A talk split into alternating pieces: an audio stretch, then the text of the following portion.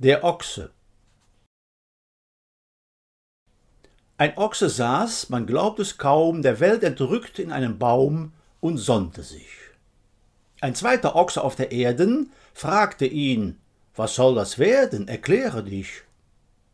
Da sprach der Ochse aus der Höhe, du dauerst mich, wenn ich dich sehe, auch wenn wir äußerlich zwar ähnlich, bist du dumm und auch gewöhnlich. Ich dagegen bin geboren und zu höherem erkoren. Du jedoch und deinesgleichen könnt mir nicht das Wasser reichen, und weil ich etwas Besseres bin, schere dich zum Teufel hin, entferne dich.